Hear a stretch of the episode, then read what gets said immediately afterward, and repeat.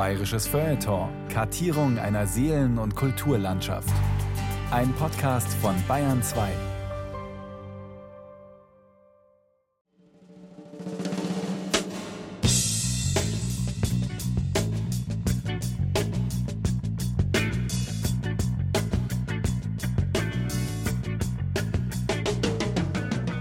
Zum damaligen Zeitpunkt, schau her, das war 78, 79, da war Weiden tot, da hat es nichts gegeben. Es hat weder großkulturell was gegeben, das Einzige, was es gegeben hat, war der Oberpfälzer Kunstverein. Das war eigentlich alles. Und auch im Nachtleben hat es ja auch nichts gegeben.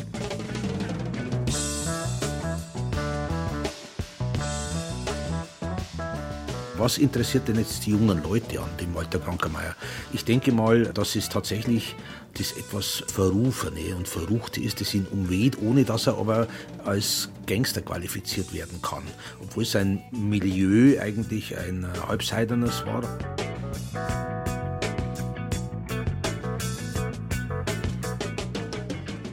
Elisabeth Rockefeller hat so ein halbseitenes Puff unterhalten. Gell? Und das war's eigentlich. Und der Klankermeier hat sich wahrscheinlich gedacht, naja gut, dann mische ich den Laden einmal auf. Und das hat er ja auch gemacht. Es war ja nicht so, dass der nur einmal irgendwie verklagt worden ist, weil er Geschäftspartner übers Ohr gehauen hat. Er hat andere Leute verprügeln lassen von seinen Gorillas, ja, wenn sie ihm in irgendeiner Weise im Weg gestanden sind, entweder wegen der Frau oder wegen Geld. Ja.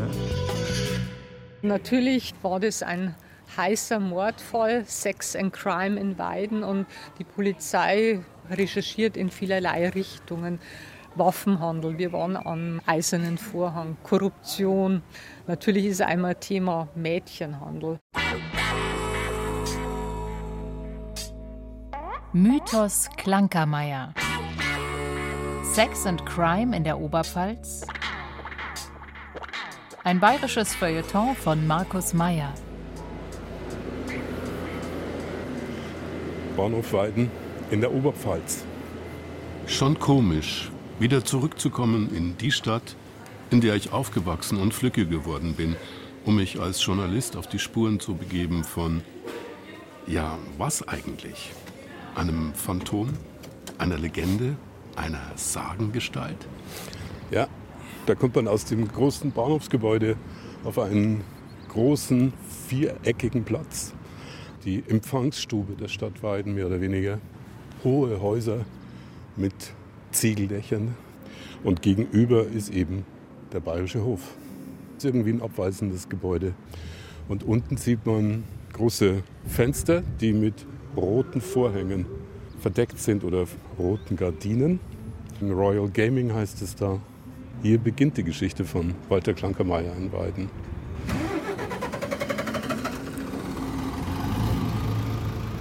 In der nördlichen Oberpfalz, in Weiden und Umgebung, ist er eine Legende, über die fast alle der Ü60-Jährigen etwas zu erzählen wissen. Zu Beginn der 1970er Jahre sorgt Walter Klankermeier dafür, dass der Name der Stadt mehrfach in der überregionalen Presse landet. Und ich war dann in der Kirche und musste also feststellen, wie der Pfarrer gegen mich gepredigt hat. Das ist die Stimme von Walter Klankermeier. Das bayerische Fernsehen dreht 1980 eine Dokumentation, neun Jahre nachdem in der Kirche St. Joseph gegen das Sündenbabel gepredigt wurde. Der Konflikt mit dem selbsterklärten Rotlichtkönig und Diskothekenbetreiber wird darin nicht ausgespart. Ich bin dann aufgestanden und musste dann feststellen, dass also sehr viele von meinen Gästen in der Kirche anwesend waren und die Männer die Köpfe eingezogen haben und die Frauen dem Pfarrer gelauscht haben.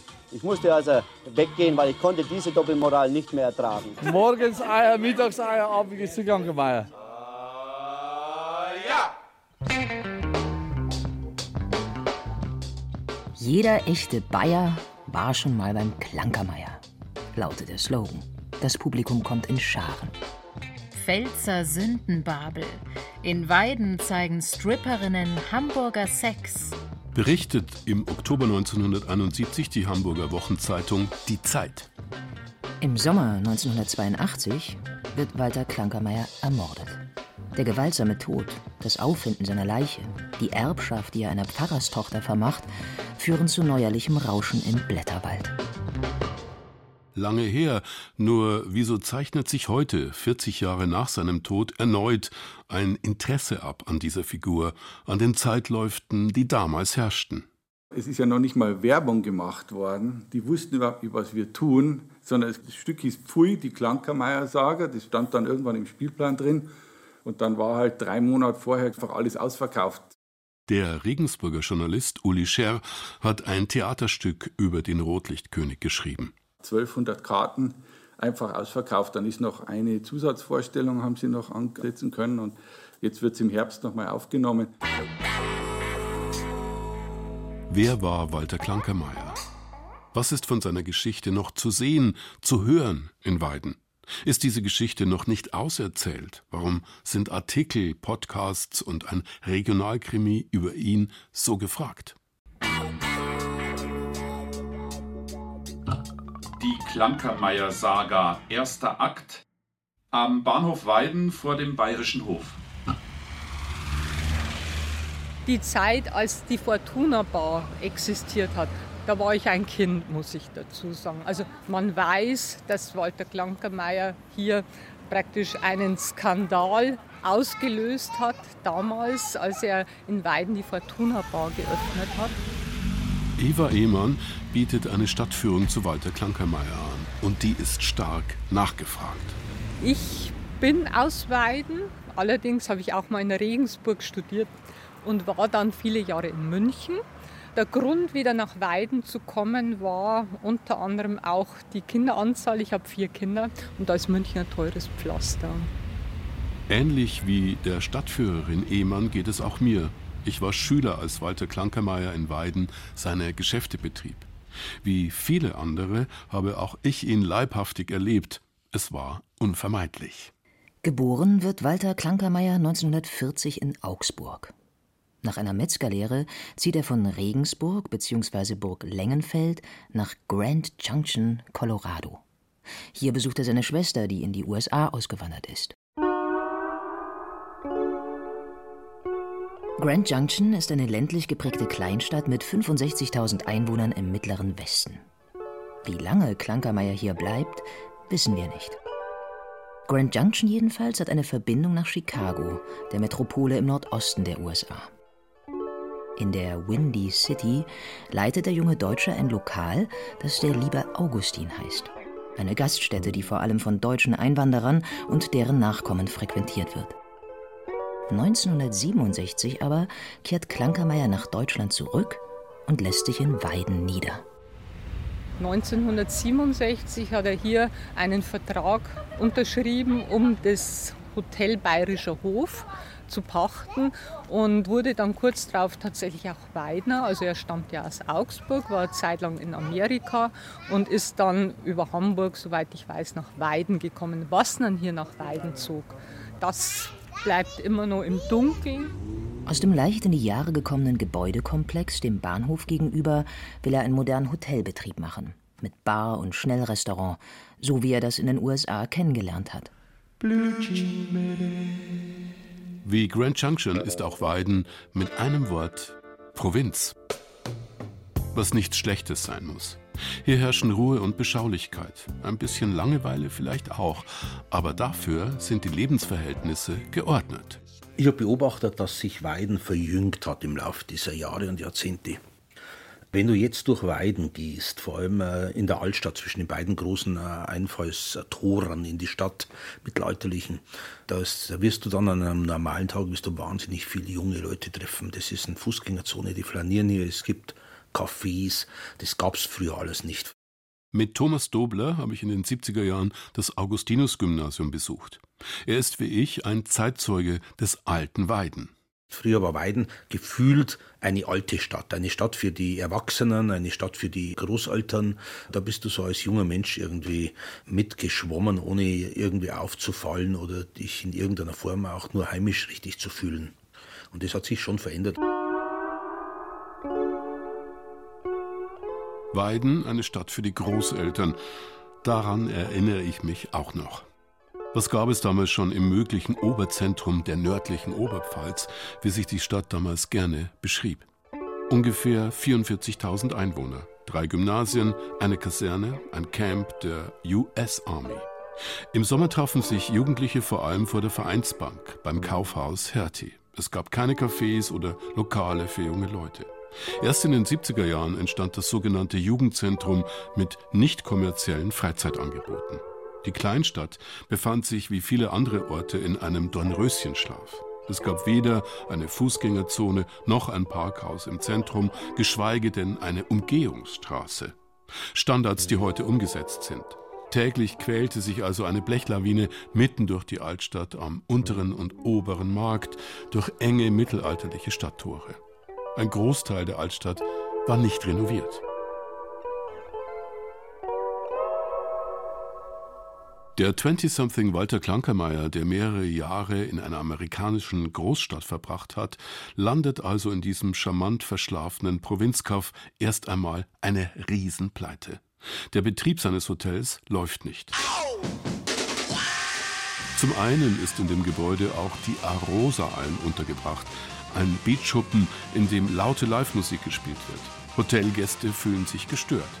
Zum anderen verirren sich überhaupt nur wenige Übernachtungsgäste nach Weiden. Meist sind es Vertreter oder Kaufleute, die schnell wieder weg wollen. Aber der Selfmade Man, Walter Klankermeier, gibt nicht auf. Er disponiert um. 1970 besorgt er sich vom Ordnungsamt für 300 Mark eine Genehmigung für eine besondere Art der Unterhaltung. Erotisches Kabarett. Am Anfang lief das sehr mager. Es waren sehr brave Aufführungen. Das Schärfste, was man damals noch anfänglich anbot, das war am Faschingsdienstag eine oben ohne Party. Aber das hat natürlich keinen Hund hinter den Ofen vorgelockt. Die Stadtführerin Eva Ehmann. Es ging dann weiter, dass er sich überlegt hat, da komme ich nicht an das Geld, das ich brauche und hat also schärfere, freizügigere Angebote gemacht und es hieß dann tatsächlich, also in Weiden in der Fortuna Bar gäbe es den schärfsten Strip in ganz Bayern. Und Sie können sich vorstellen, das Lokal mit 120 Personen war jeden Abend gerammelt voll. Eines muss man sagen, die Zeit damals in den frühen 70er Jahren oder in, den 70er Jahren generell, die war extrem sexualisiert. Ich finde stärker noch als heute. Heute ist zwar der Zugang zu Sexualität und Pornografie einfacher, als das damals war, aber das hat sich alles zurückgezogen ins Internet. Thomas Dobler ist, wie ich, Journalist geworden. Er war damals in der Schule Chefredakteur der Schülerzeitung Voll drauf. Weil er volljährig war und im Sinne des Presserechts verantwortlich zeichnete, erhielt er für die Veröffentlichung des Blattes, das der Schulleitung missfiel, einen Direktoratsverweis damals eine der größtmöglichen Schulstrafen. Thomas arbeitet heute als Redakteur in Schwandorf für die Oberpfalz Medien. Der Fall Klankermeier hat den studierten Soziologen von Anfang an interessiert.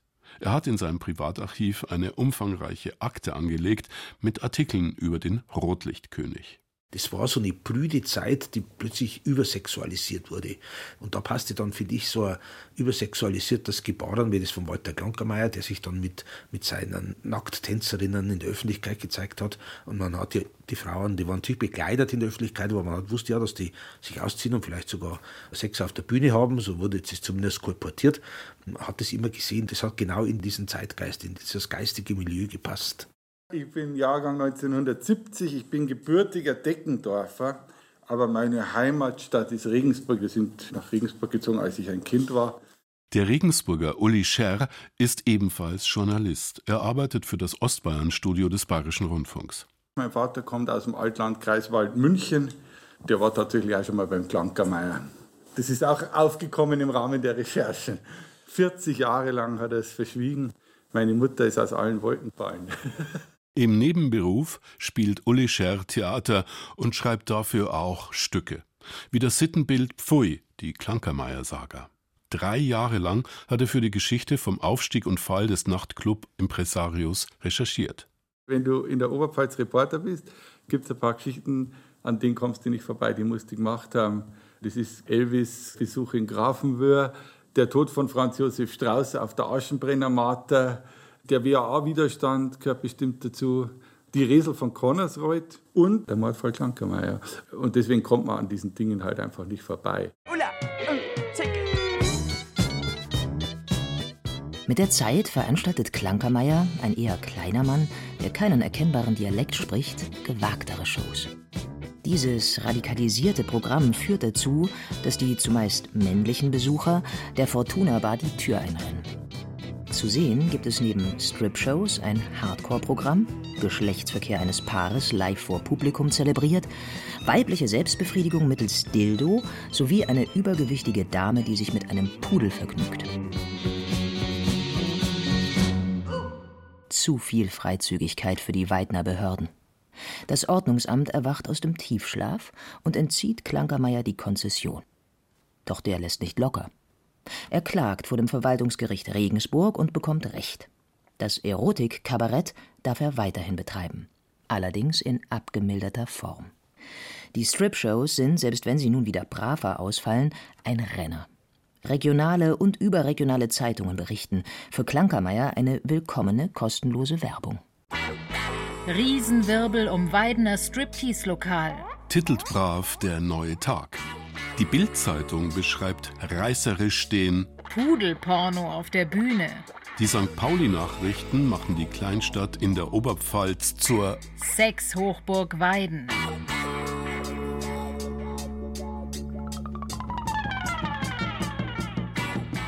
Lange hat es sie gar nicht gegeben, die unerhörten, wirklich harten Sexshows des Walter K.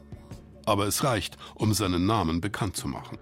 Ich habe schon, wie ich meine, sehr viele interessante Aufsätze über die Weinerstadtgeschichte geschrieben, aber nichts hat so eine Resonanz natürlich bekommen wie dieser Walter Klankermeier Aufsatz. Der Historiker Sebastian Schott, Leiter des Weidner Stadtarchivs, hat den umtriebigen Geschäftsmann Klankermeier nicht persönlich gekannt, aber er hat akribisch recherchiert, alte Einwohnermeldekarten überprüft und sich in alte Gerichtsakten vertieft und den ersten wissenschaftlich fundierten Aufsatz über diese Person der Zeitgeschichte verfasst. Da habe ich sehr viel Feedback bekommen, also was mich dann schon fast wieder ein bisschen geärgert hat, muss ich sagen. Denn es war eigentlich für mich mehr so eine ja, Seitenübung, sage ich jetzt mal, der ich gar keinen so großen Wert beigemessen habe. Und wir geben hier im, im Stadtarchiv eine heimatkundliche lokalhistorische Zeitschrift heraus, die Oberpfälzer Heimat. Und da mussten wir dann sogar noch ein paar hundert Exemplare nachdrucken, weil die wirklich ausverkauft war. Entscheidend in dieser Provinzposse um die Sexshows ist die Rolle, die Presse und Medien spielen. Thomas Dobler. Er war dann tatsächlich Thema verschiedenster, wildester Reportagen. Es gibt zum Beispiel einen kleinen Zeitungsartikel, den ich gefunden habe, das sind nur ein paar Zeilen. Da geht es darum, dass irgendeine kleine Gemeinde im Umfeld von Weiden möchte Gäste einladen, offizielle Gäste, und man weiß nicht, was man denen zeigen soll. Man denkt also im Gemeinderat laut nach, was könnte man den Gästen Gutes tun, bis dann einer der Räte draufkommt, wir könnten mit denen doch zu Klankermeier gehen. Was gibt es denn eigentlich bei uns an Bekanntem? Und da fällt den Leuten Klankermeier ein. Das war vielleicht in den frühen 70er Jahren. Also das war natürlich als Scherz gedacht, aber es hat zumindest in die Zeitung gebracht, diese Bemerkung.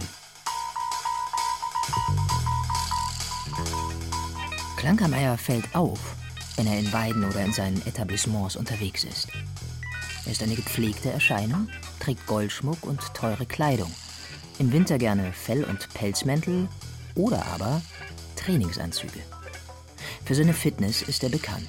In seiner dreistöckigen Wohnung hat er auch einen sogenannten Kraftraum, eine Kammer unter dem Dach mit Trimmrädern und anderen Sportgeräten. Klankermeier legt Wert auf sein Aussehen. Zeitweise trägt er einen schwarz glänzenden Schnurrbart. Heute würde man so etwas Pornoschnauzer nennen. Viel Bling Bling also, wie Hip-Hop-Fans sagen das nicht nur von ferne an die Luden und Zuhälter aus Hamburg erinnert, die wiederum den Kleidungsstil bürgerlicher Eliten, die Herrenmode der Oberschicht nachahmen oder persiflieren. Er hat zumindest gezeigt, dass er Selbstbewusstsein hat. Er hat sich, glaube ich, als Marke inszeniert. Heutzutage ist es ja wirklich schwierig, in Lokalen überhaupt zu erkennen, wem gehört denn das, wer ist denn da der Wirt. Das ist alles sehr anonym, selbst wenn es bürgerliche Lokale sind, kennen oft einmal nicht die Chefs. Er war anders. Er hat sich von vornherein als jemand dargestellt, der da ist, der Platz, der Raum benötigt und Raum beansprucht. So ein großer Hengst, glaube ich, war er nicht. Ja. Für Weiden hat es gereicht, aber er ist eben nicht nach Hamburg gegangen. Der hat schon mit diesen Hamburger Clubs, mit dem Salambo und so Kontakt gehabt. Mit denen haben die sich ausgetauscht. Aber er hat halt nicht auf der Reeperbahn seine Läden betrieben, sondern in Weiden. Den Weidenern oder sagen wir mal der Oberpfalz, der Klientel, da konnte er das halt so verkaufen. In Hamburg verboten, in Bayern geboten oder der schärfste Strip von ganz Bayern. Aber in München hätte es wahrscheinlich schon nicht mehr so funktioniert. Vermutet der Journalist Uli Scherr. Weidens Bürgerschaft ist aufgebracht bis empört über diesen Mann und seine Veranstaltungen über das schummrige Rotlicht, das nun im Bahnhofsviertel der braven Kleinstadt erglüht. Man befürchtet, dass Prostitution, Kriminalität und Drogen Einzug halten könnten in der Stadt. Es braucht keine große Fantasie, um sich vorzustellen, wie das bürgerliche Publikum Klankermeier gesehen hat. Der Zurgrößte dürfte als frecher Emporkömmling wahrgenommen worden sein, als Störenfried und Herausforderer, der die alte Ordnung bedroht. Die lateinische Bezeichnung für so jemanden lautet übrigens Homo novus, was beweist, dass es derartige Phänomene bereits in der Antike gab. Nachdem Klankermeier seine Darbietungen gerichtlich erlaubt werden, kommt es zu einer Unterschriftenaktion, die weiteren Druck auf die Behörden ausüben soll. Es dürfte eine der ersten Unterschriftenaktionen in der Geschichte Weidens gewesen sein, wenn nicht die erste überhaupt. Initiiert wird sie von zwei konservativen Stadträten. Sie rufen die Kirchgänger beider Konfessionen auf, Stellung zu beziehen gegen den Sündenpfuhl. Den Unterzeichneten liegt daran, dass Weiden den Ruf als wirtschaftliches Zentrum der Nordoberpfalz behält und nicht zum erotischen Mittelpunkt dieses Gebietes wird.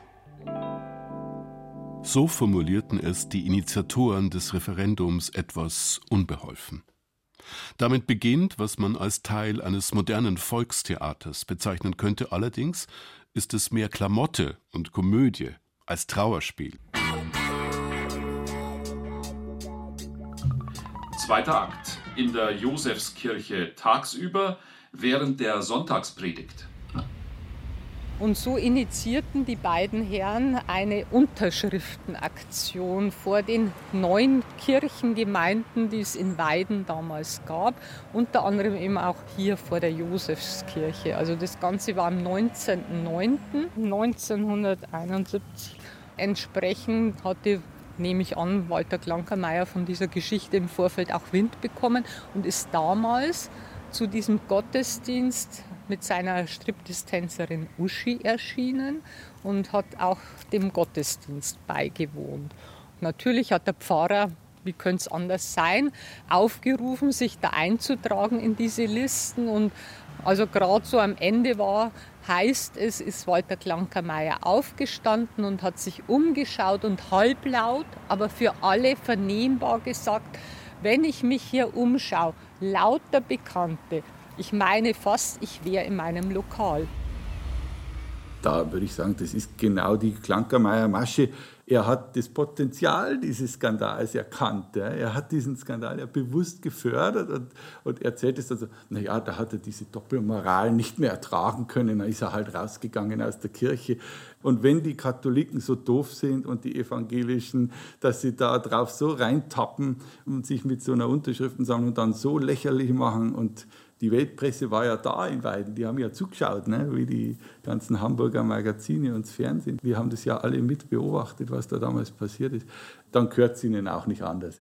In Bayern mag man Bazis. Man liebt das Spitzbübische, das an bewundernden Formulierungen wie »a Hund is a Show« ablesbar ist. So manchem Politiker im Freistaat wird damals vergeben, selbst wenn er sich unrechtmäßig bedient, korrupt war oder alles andere als korrekt, also ausgeschammt gehandelt hat.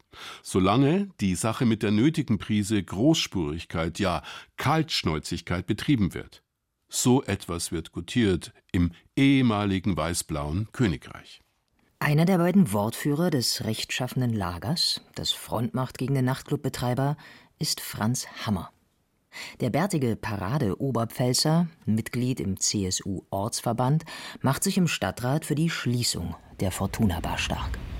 Am nächsten Tag platzte die Bombe, weil da erschien in der Frankenpost ein Artikel, da ging es dann um einen illustren Gast, der seinerzeit die Fortuna Bar besuchte, dort eine hohe Zeche verursachte, nur sein Jägermantel vergaß und letztendlich war es einer dieser Herren, die ja diese Unterschriftenaktion ins Leben gerufen hatte.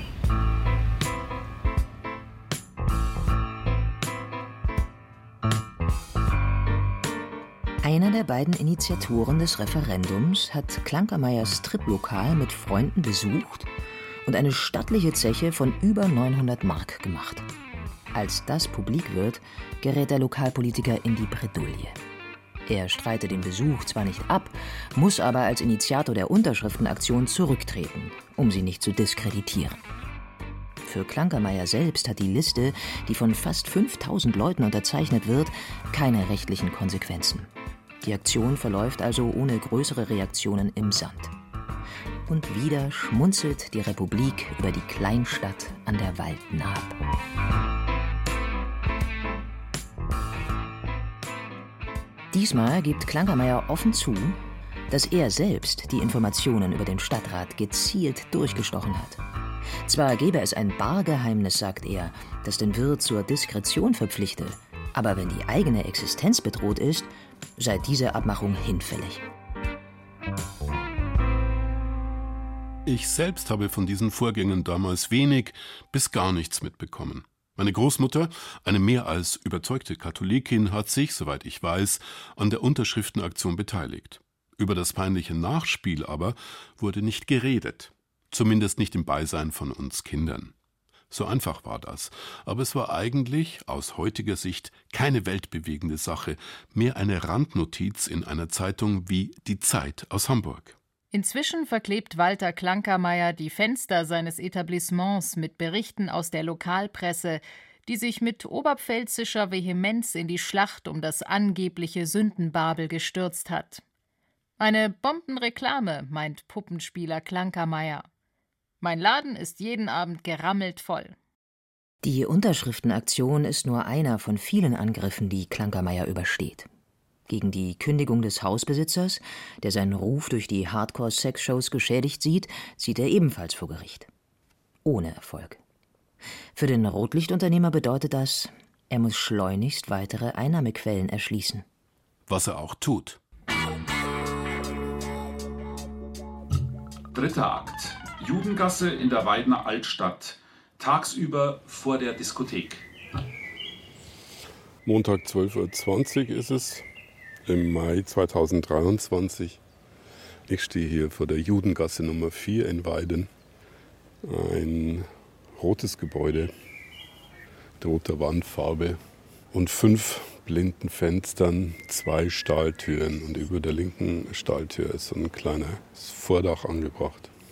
Da steht drauf Hashtag Club und Lifestyle. Daneben ist eine Klingel. Sieht alles ganz normal aus, eben eine Diskothek. Zu Beginn der 70er Jahre macht Walter Klankermeier in der Weidner Altstadt eine Diskothek auf. Klanki nennt er sie, kokett, und betätigt sich wie schon zuvor als Türsteher und jovialer Grüß August.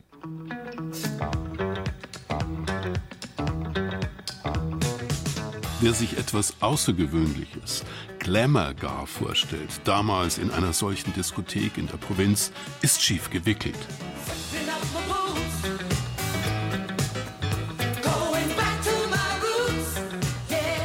Es handelt sich eher um eine stumpfe Angelegenheit. Schummrige, dunkle Innenräume, der Tresen ist mit dünnem, mehrfarbigen, von unten beleuchteten Glas belegt. Der Dancefloor genietete viereckige Eisenbleche, über die rhythmisch verschiedenfarbige Spotlights flackern. Von Extravaganz und heißem Nachtleben oft keine Spur. Der angesagte Drink der Zeit heißt übrigens Rügerl. Asbach mit Cola gemischt, serviert in einem Cognac-Schwenker. Viele wissen nicht, wie sie sich in so einer Disco zu verhalten haben und stehen abwartend, rauchend und trinkend an der Tanzfläche, auf der vor allem am Wochenende Gedränge herrscht. Laut wummert dazu die Popmusik aus den Boxen.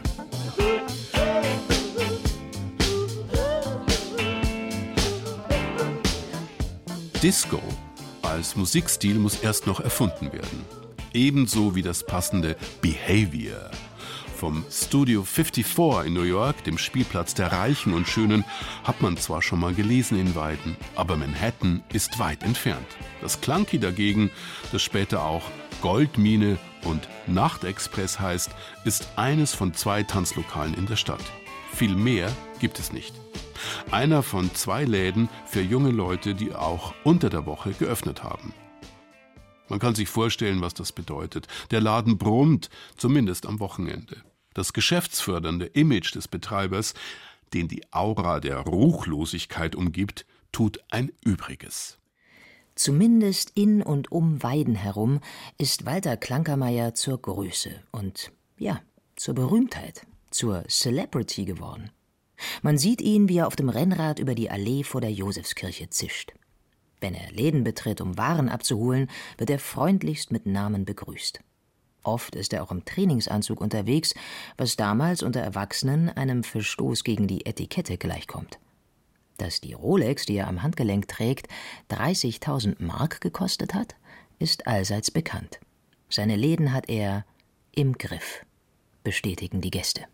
Ja, also ich bin tatsächlich schon auch so alt, dass ich Glanker Meier noch in seiner Diskothek Goldmine kennenlernen konnte. Die Stadtführerin Eva Ehmann. Er war also ein sehr höflicher Mann. Also er war nicht aufdringlich, muss ich sagen, hat den jungen Mädchen, so wie mir damals, auch immer mal ein Getränk spendiert, aber ohne jetzt irgendwie einem zu nahe zu treten. Also von dem her kann ich in dieser Hinsicht nichts Negatives sagen. Unkonventionell und auch mutig in gewisser Weise. Er hat sich aber mit allen auch gut verstanden. Also er war, wie soll ich sagen, kooperativ. Und ich denke, wenn er Probleme gehabt hat, jetzt zum Beispiel mit der Stadt Weiden oder so, mit irgendwelchen Auflagen oder so, konnte sich der immer einigen. Und er war halt, ja, in gewisser Weise ein Freigeist. Die Weidnerin Inge Ott Rotballer hat als junge Frau eine Buchhändlerlehre in Westberlin gemacht. Die Altstadtgalerie, die sie 1978 eröffnet, ist Kinderbuchladen und Kunstgalerie in einem. Ein Konzept aus dem liberalen Westberlin, das in der Oberpfalz aber nicht funktioniert. Inge Ott, Rotballer, muss die Buchhandlung schließen. Stattdessen macht sie ein Jahr später eine Kneipe auf, die in kürzester Zeit zum beliebten Treffpunkt wird. Das Publikum ist bunt gemischt. Jugendliche und junge Erwachsene, Schülerinnen und Schüler, Lebenskünstlerinnen, Migranten und GIs. Einer der Stammgäste in der Altstadtgalerie war ich. Dass der Local Hero Klankermeier hier ebenfalls verkehrte, wusste ich bis dato nicht. In Klankermeier hat anscheinend die Umgebung gefallen und die Leute, wo da drin waren, waren ja alles Schüler und junge Leute. Und wenn er in Stimmung war, hat er gesagt, gib den Kindern was zu trinken. Und das haben wir dann gemacht. Und dann hat es halt Cola und Kaffee und alles Mögliche gegeben. Auch Inge Ott Rotballer bekommt Schwierigkeiten mit dem Kleinstadt-Mief, mit der Selbstzufriedenheit der Provinz. Die Altstadtgalerie, ihre beliebte Kneipe, soll geschlossen werden, weil der Vermieter Anstoß nimmt am Erfolg. Beim Lokaltermin erlebt die Wirtin dann eine Überraschung. Da war also in der Galerie der Richter, die Anwälte, der Gerichtsschreiber Natürlich war das eine öffentliche Sitzung und unten das Lokal war voll mit Gästen. Die waren halt daran interessiert, wie das ausgeht oder was das jetzt wird da. Gell.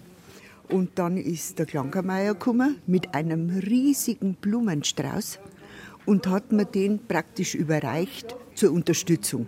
Habe ich toll gefunden. War wirklich, es war ein Akt der Loyalität. Auch ich habe den Diskothekenbesitzer erlebt, wie viele Weidnerinnen und Weidner damals. Als 17-jähriger Picklick mit längeren Haaren will ich mit Freunden ins Clunky. An der Tür steht der Hausherr, er taxiert uns kurz und weist uns ab mit den Worten: Ihr kommt's mir da nicht rein, ihr seid's mir zu massiv. Die Formulierung zu massiv, eine Lehnübersetzung aus dem Englischen, ist uns nicht geläufig. Sie wird gleichwohl unter uns Freunden zum geflügelten Wort im Sinne von zu schräg. Hey, du bist mir zu massiv, riefen wir uns zwinkernd zur Begrüßung zu. Table Dance, also diese Striptease-Geschichten, diese Bars, dieses Abzocken der Kundschaft in einer kleinbürgerlichen Stadt wie Weiden, ist es eigentlich nicht akzeptabel gewesen damals. Aber es hat im Bewusstsein der, zumindest der jetzigen äh, Jugend oder der Leute, die sich jetzt dafür interessieren, nie die Grenze zum Verbrechertum überschritten. Sodass man immer sagen konnte, der war praktisch, ja, sagen wir mal, wie der Robin Hood, der ja auch was angestellt hat, aber dem hat man das nicht übergenommen. Und auch dem Walter Krankermeier hat man das eigentlich nicht übel genommen, dass er seltsame oder krumme Dinge gedreht hat, weil es ist nie bekannt geworden, dass jemand tatsächlich körperlich zu Schaden gekommen ist. Also es gab nie eine Schießerei in Weiden, eine Messerstecherei oder mit all diesen Dingen, die jetzt extrem verpönt sind, also massive Gewalt, Drogen, äh, das gab es alles nicht. Insofern konnte man dann sagen, der hat einfach ein bisschen frischen Wind in die Stadt gebracht. Der hat diesen Mief dieser Stadt ein bisschen durchgeblasen mit seiner Art. Nachdem er sich ja nach außen immer sehr freundlich gegeben hat, hat man ihm dann unterstellt, er sei vielleicht ein Hallodri, aber nicht mehr. Ende der 70er Jahre wandelt sich das gesellschaftliche Klima in Weiden. Jugendliche treffen sich nun im Jugendzentrum, einem Haus, das die Stadt zur Verfügung stellt. Hier gibt es eine Teestube, eine Diskothek und Räume, in denen man Kicker spielen, Kurse machen oder sich unterhalten kann. Im großen Saal finden Konzerte statt. Die 80er Jahre stehen vor der Tür. New Wave und Neue Deutsche Welle stehen für neue, urbane Lebensgefühle. Klankermeier ist, obgleich er versucht, berechenbar zu sein, ein widersprüchlicher Charakter. Ein Gastronom, der Nichtraucher und Nicht-Alkoholiker ist. Ein Veranstalter von Rotlichtshows, der von Drogen, von verbotenen Substanzen nichts wissen will. Ein Provokateur, der um Ausgleich, um das Glätten der Wogen bemüht ist. In seinem Weiden solle es kein Bordell geben, behauptet Klankermeier einmal. Später liebäugelt er aber doch mit Plänen, ein Edelpuff zu eröffnen. Ihm ist klar, dass er mehr gesehen und erlebt hat als die Menschen, die hier leben. Ein Urlaub in den USA war damals noch für die meisten unerschwinglich. Klankermeier, der gerne mit seinem Aufenthalt in Chicago angibt, gibt sich offen und zugänglich. Ganz der begnadete Selbstdarsteller und Lebemann, der höchstwahrscheinlich ein klein wenig über seine Verhältnisse lebt. Seinen Aufstieg in die angebliche Millionärsliga dokumentiert er durch protzige Statussymbole. Ein Hündchen, zwei Reitpferde und teure Autos. Tänzerinnen, die er in Frankfurt, Nürnberg und Regensburg abgeworben hat, führt er zum Champagnerfrühstück in Landgasthöfe aus. Trägt der Mann etwa eine Maske? Spielt er den Leuten etwas vor? Oh, Superman.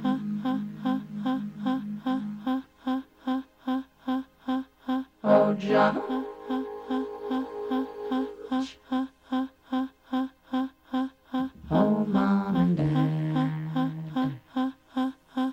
Ich ganz sympathisch an den Oberpfälzern finde, im Vergleich zum Beispiel zu Niederbayern oder Altbayern, Oberbayern, die neigen nicht dazu, Angeber zu sein, aber sie neigen dazu, Dinge zu mystifizieren.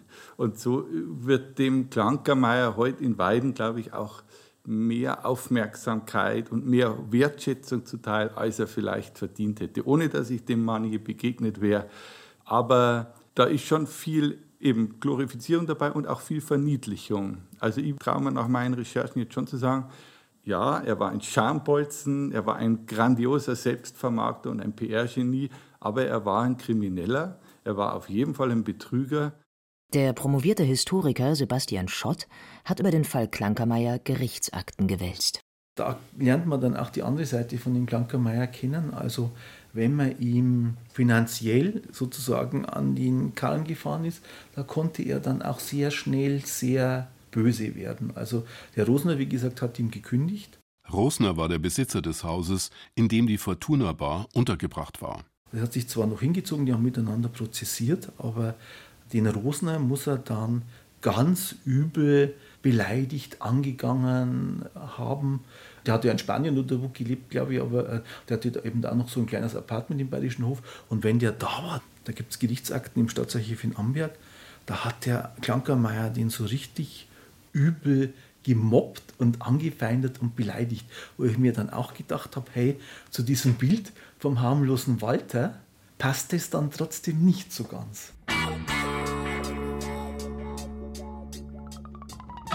Vierter Akt. Mordfall Klankermeier. Während der Fußball-Weltmeisterschaft 1982 in der Judengasse neben dem Klanki. Ja, und am 14.06.1982 war auch dieses Pilzpub Tiffany Schauplatz dessen, dass er dort einen Anruf erhielt. Nach diesem Anruf ist unser Walter Klankermeier weitestgehend spurlos verschwunden. Anfang der 1980er Jahre möchte Walter Klankermeier raus aus dem Schmuddelgeschäft, das nur noch im Eldorado läuft einem eher kleinen Laden. Zwar besitzt er noch ein Rasthaus Böhmerwald, das Pilzpub Tiffany und angeblich auch ein Spielcasino. Er hat Geschäftsführer und Ziehsöhne um sich, die ihn verehren. Ansonsten aber ist er allein. Von Vertrauten, einer Familie, Partnerinnen oder Freunden gar keine Spur. Sehnt sich der Anfang 40-Jährige nach einem bürgerlichen Leben? Zwar imitiert er den Stil der besseren Gesellschaft, geriert sich als Herrenreiter, das kann aber nicht über seine tiefe Einsamkeit hinwegtäuschen. Der Nachtclubkönig, der von sich behauptet, märchenhaft reich zu sein, will endlich ankommen und am besten aufsteigen in die höhere Gesellschaft.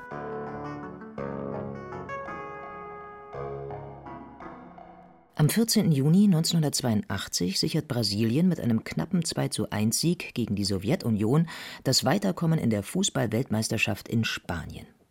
Die Übertragung des Spiels ist, was man damals einen Straßenfeger nennt.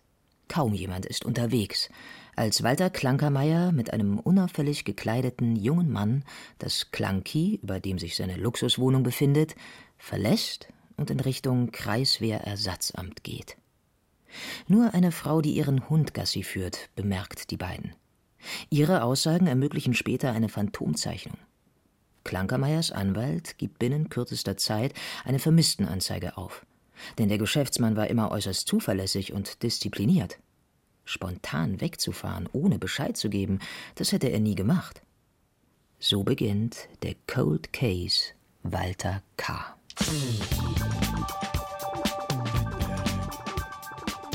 1982 mache ich in Weiden Abitur. Danach ziehe ich mit Freunden in eine WG in der Innenstadt.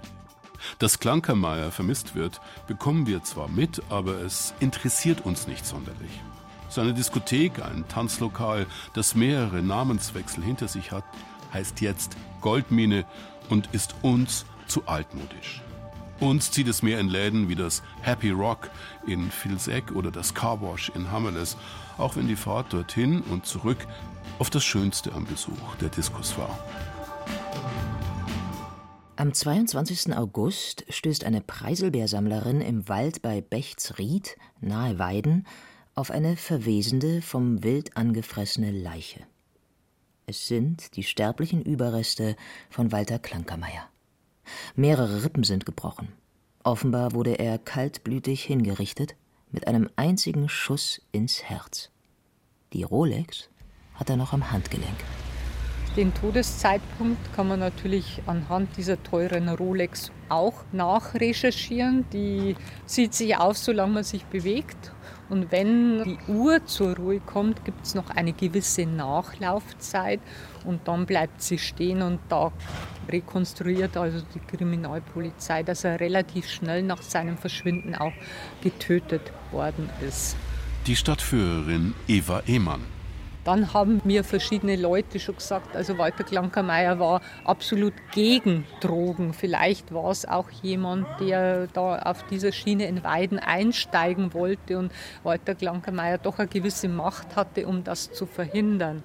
Also letztendlich muss man tatsächlich diesen Mord in das Milieu des organisierten Verbrechens verorten.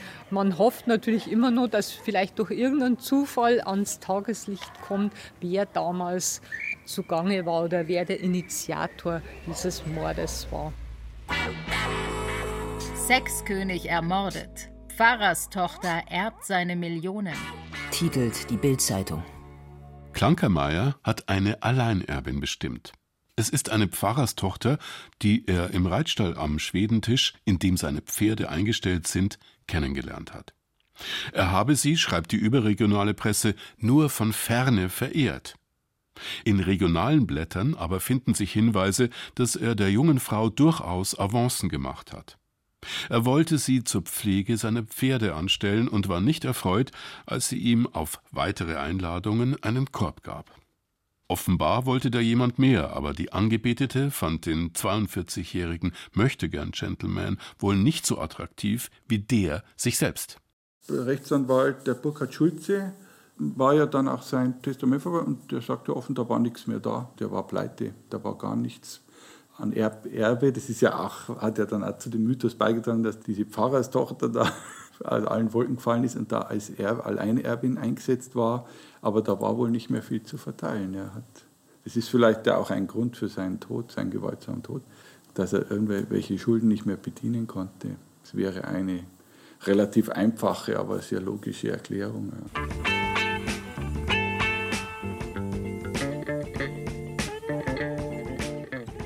Die Geschichte von Walter K., dem strahlenden Nachtclubbesitzer und sagenhaften Millionär, könnte eine Mehr, ein Roman, ein Drehbuch sein, an deren Ende ein Mord steht.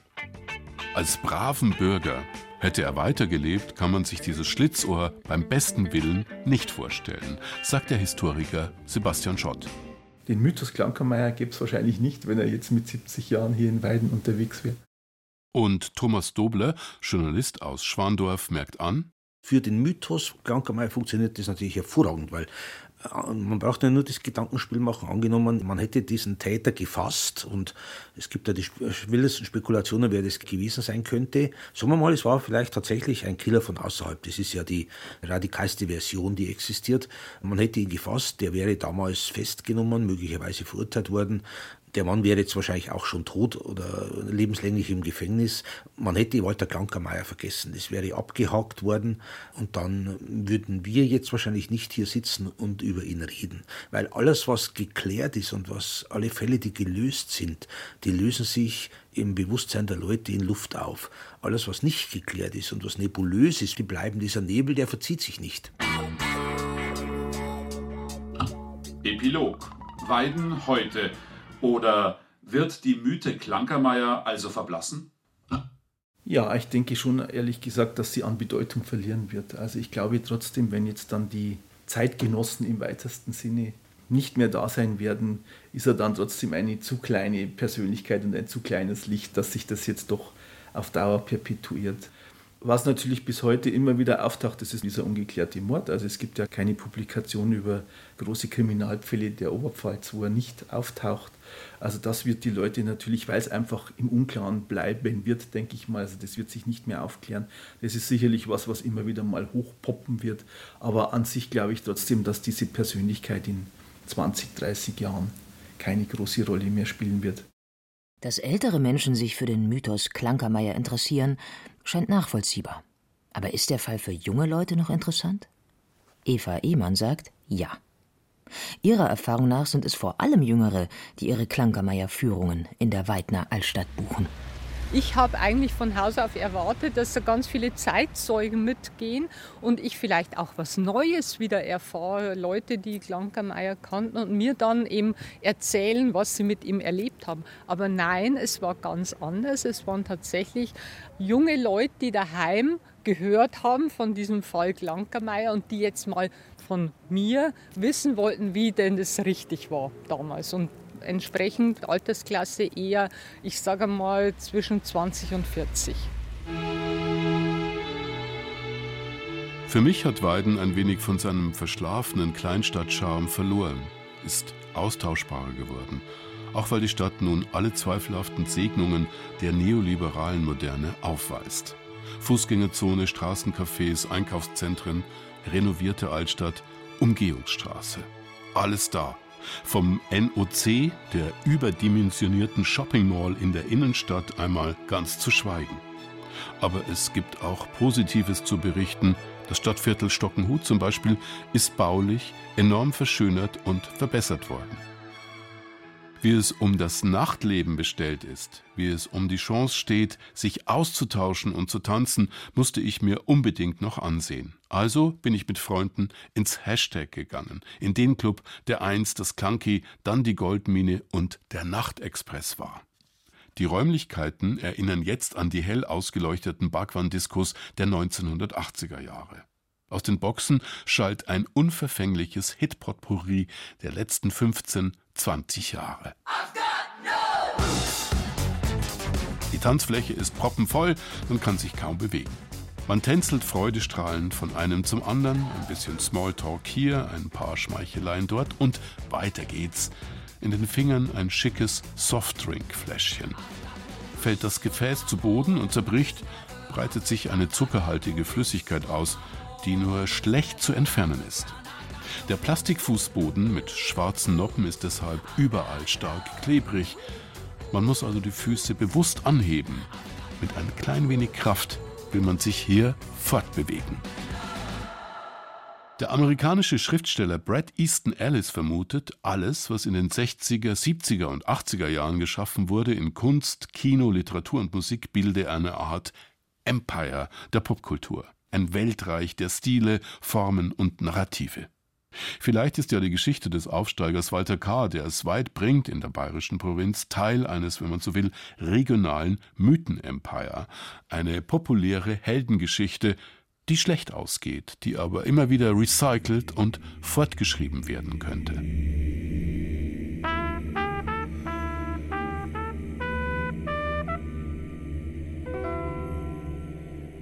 Um zu verhindern, dass die Figur Klankermeier glorifiziert und verklärt wird, hilft nur Aufklärung. Denn es war gar nicht so viel los damals in der Oberpfalz. Heldenhaft, wie viele meinen, war er nicht, der Walter K. Deshalb ist es sinnvoll, genau hinzuschauen und zu analysieren, was vorgefallen ist und auch die dunklen Seiten des schlauen Unternehmers ans Licht zu zerren. Ein Geheimnis, das viele in der Oberpfalz beschäftigt, wollen wir deshalb lüften. Wo befindet sich eigentlich die letzte Ruhestätte des Herrn, der für so viel Aufsehen gesorgt hat? Der Stadtarchivar Sebastian Schott. Er ist dann in Selb eingeäschert worden. Anfang der 80er Jahre war das in einer katholischen Gegend noch nicht so üblich, dass man eingeäschert wird. Deswegen ist das Krematorium hier bei uns in der Gegend lange immer Selb gewesen und ist dann nach Denver überführt worden und steht jetzt vielleicht in Denver immer noch auf einer Kaminsims, ich weiß es nicht, oder er hat dort ein Grab gefunden. Seine Asche, seine letzten Überreste wurden wieder in die Vereinigten Staaten gebracht. Mythos Klankermeier Sex and Crime in der Oberpfalz Ein bayerisches Feuilleton von Markus Meyer. Es sprachen Katja Birkle, Jennifer Güsell und der Autor. Ton und Technik Daniela Röder. Redaktion und Regie Michael Zametzer. Eine Produktion des Bayerischen Rundfunks 2023.